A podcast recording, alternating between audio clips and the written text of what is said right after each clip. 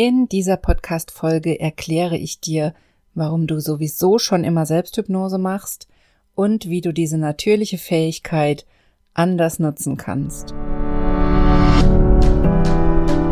Herzlich willkommen zum Gehirnwäsche-Podcast.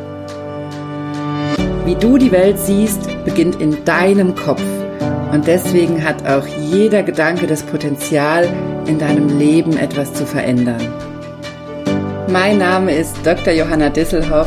Ich arbeite seit über elf Jahren als Psychologin und in diesem Podcast schalten wir jetzt den Schonwaschgang in deinem Kopf ab und ich zeige dir, wie du die Kraft deiner Psyche wirklich nutzt.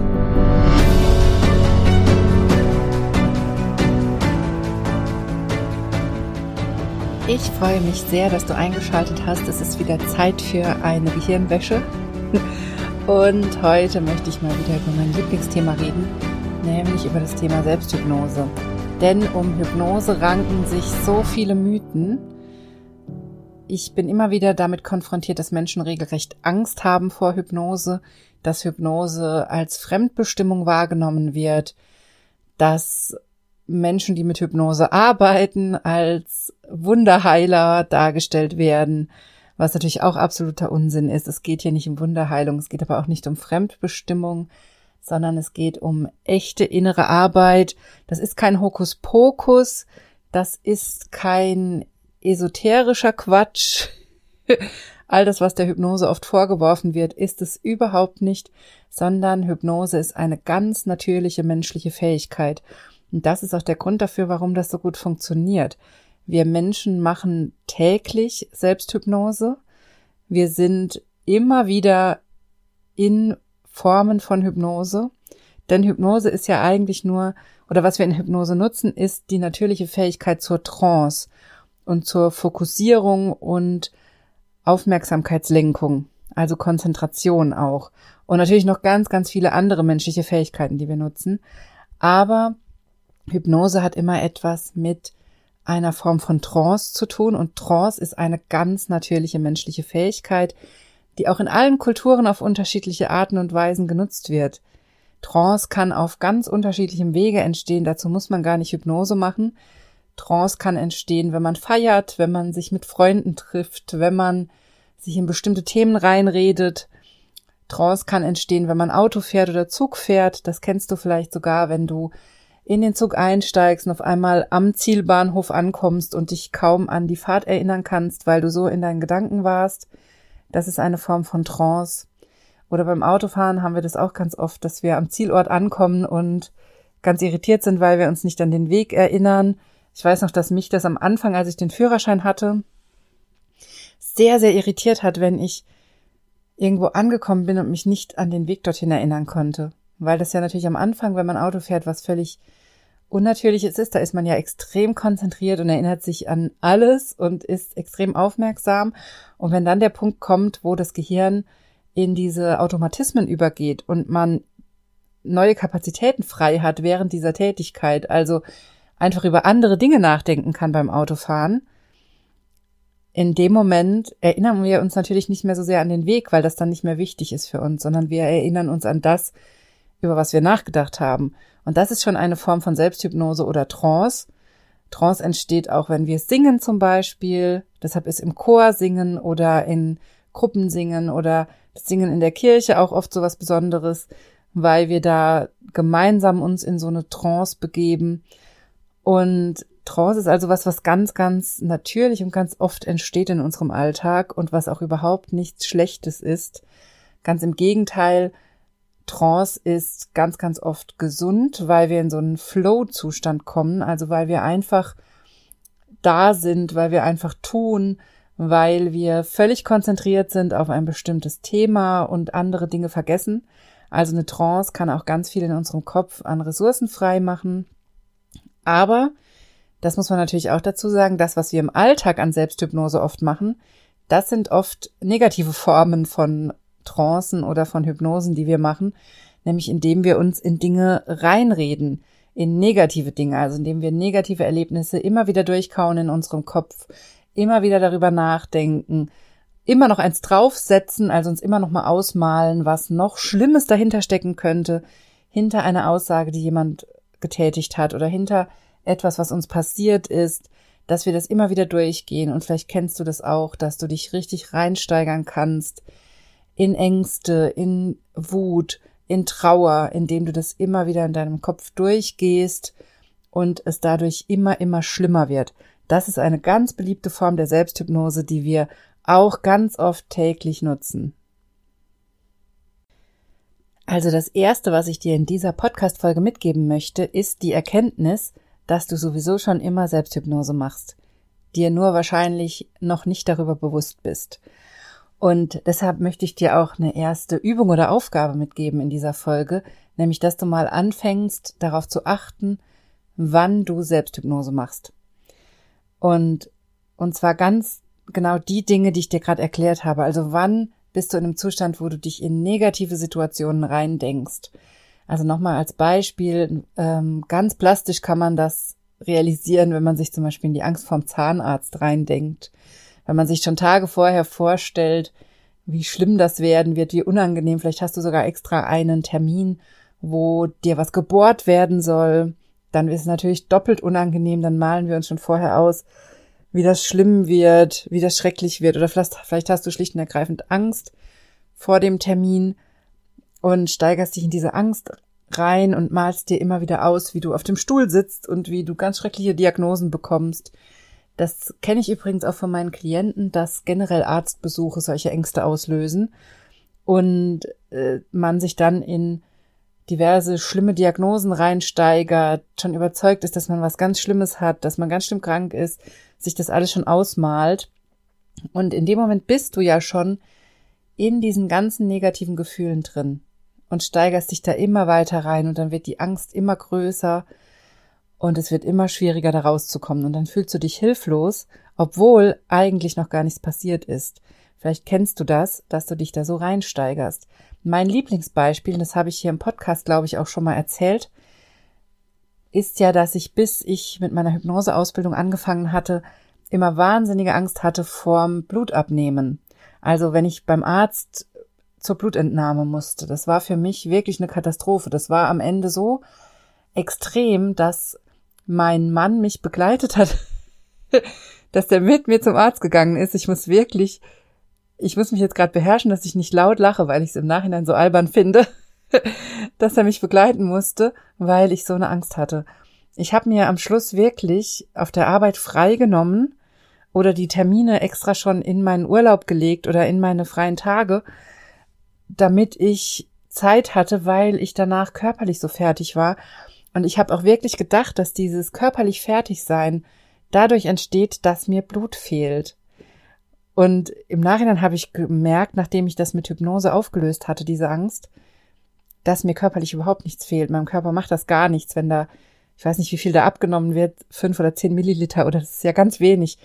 Das stört meinen Körper gar nicht, sondern was meinen Körper gestört hat, war die wahnsinnige Angst und wie sehr ich mich da reingesteigert habe. Denn das hat dazu geführt, dass wahnsinnig viele Stresshormone ausgeschüttet wurden und dass diese Situation für mich so schier unerträglich wurde. Und das hat zu all diesen Folgeproblemen geführt.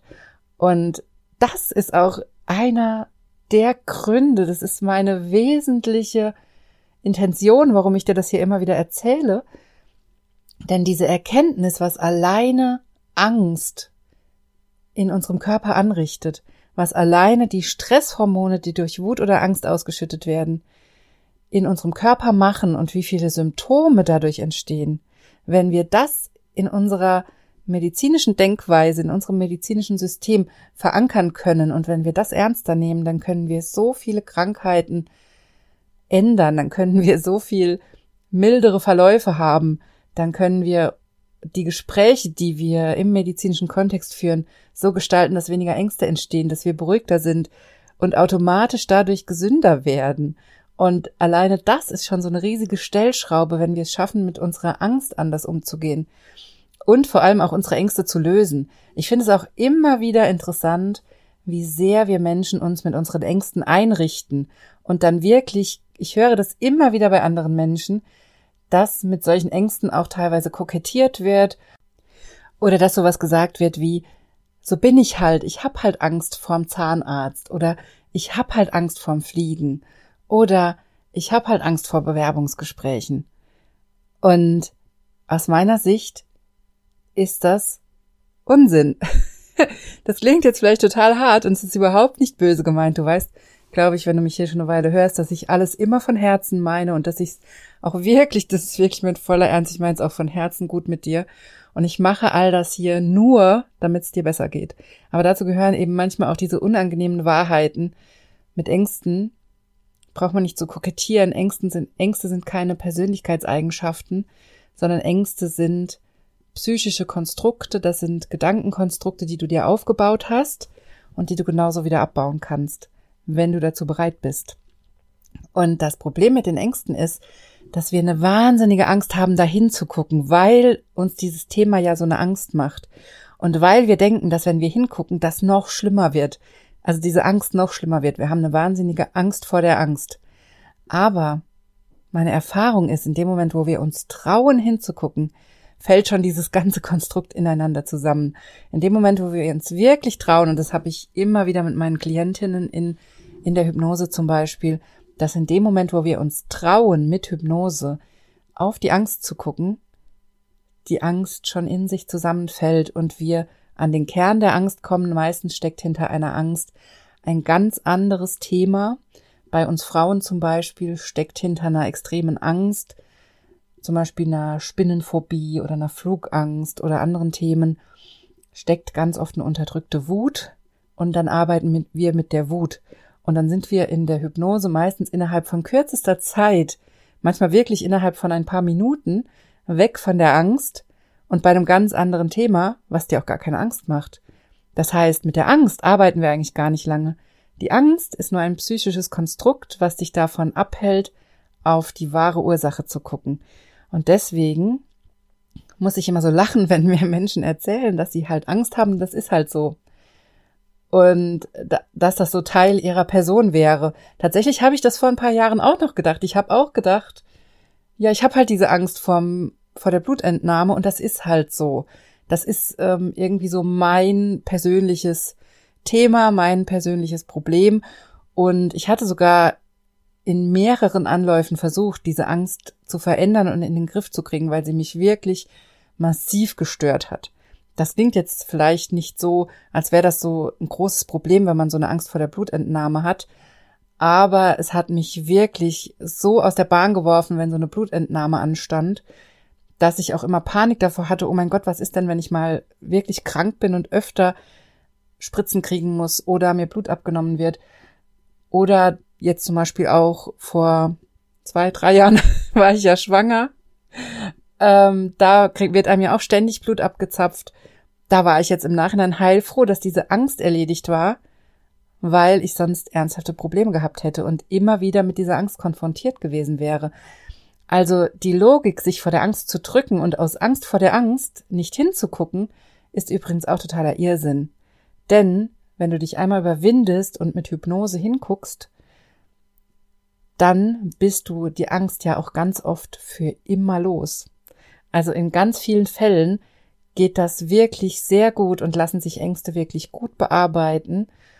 Und du bekommst natürlich auch Tools und Techniken an die Hand, wenn du zum Beispiel jetzt in meinem Selbsthypnosekurs mitmachst und da versuchst an deiner Angst zu arbeiten, dann bekommst du natürlich auch ganz viele Tools und Techniken, die du immer wieder nutzen kannst, wenn wieder Ängste hochkommen. Denn, das muss man natürlich auch dazu sagen, Ängste sind normal. Es ist normal, Angst zu haben. Angst ist ein Warnmechanismus unseres Körpers und sagt uns immer, wenn irgendwas nicht im Gleichgewicht ist oder wenn irgendwas um uns rum nicht stimmt.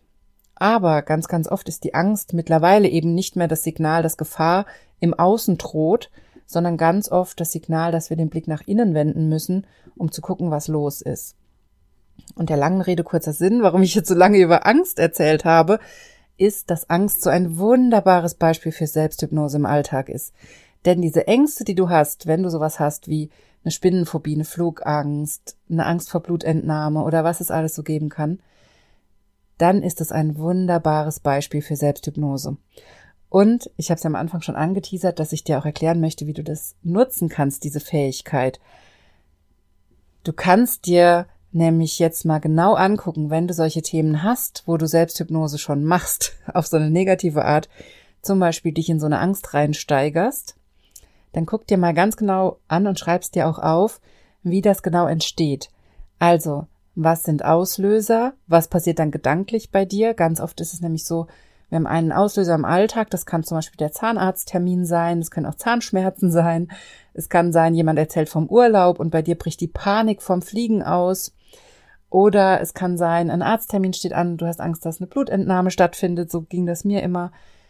Also es gibt immer ganz oft solche Triggerpunkte und dann beginnt unsere Angst. Und was, was passiert dann bei dir? Was machst du dann?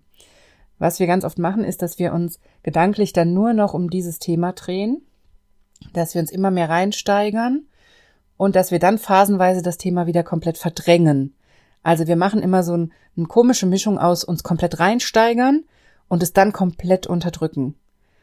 Und damit erzeugen wir schon gleich den Effekt, dass es nach einer Weile wieder aufploppt, weil wir es so massiv unterdrücken. Denn alles, was wir unterdrücken, im bewussten Zustand, alles, womit wir uns nicht beschäftigen wollen und es verdrängen und unterdrücken, kommt auf eine andere Art und Weise wieder zu uns zurück. Denn diese Verdrängung, Unterdrückung kostet unser Gehirn wahnsinnig viel Energie. Und das ist auch der Grund, warum wir dann zum Beispiel Albträume kriegen oder in entspannten Situationen auf einmal eine Panikattacke haben, weil es in den Momenten unser Gehirn auf einmal nicht mehr schafft, das zu unterdrücken. Und gleichzeitig natürlich uns auch daran erinnern möchte, dass da ein Thema auf uns wartet, was nicht verarbeitet ist und was gesehen werden will.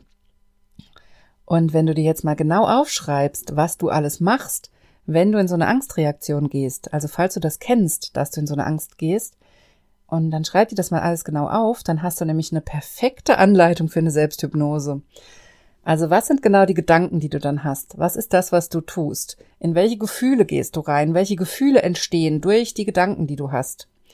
Und wenn du dir das alles aufschreibst, dann kannst du das alles auf eine positive Art umdrehen. Also dann kannst du dir überlegen, okay, jetzt hast du eine Anleitung, wie du dich in die Angst reinredest. Das geht übrigens genauso gut mit Wut oder Trauer. Also wenn Angst gar nicht deine Baustelle ist und du sagst, okay, worüber redet sie denn jetzt hier die ganze Zeit? Du bist aber vielleicht jemand, der oft wütend ist und sich in die Wut reinsteigert. Und du willst nicht mehr wütend sein oder nicht mehr so oft, denn auch Wut ist natürlich eine wichtige Emotion, ein wichtiges Signal.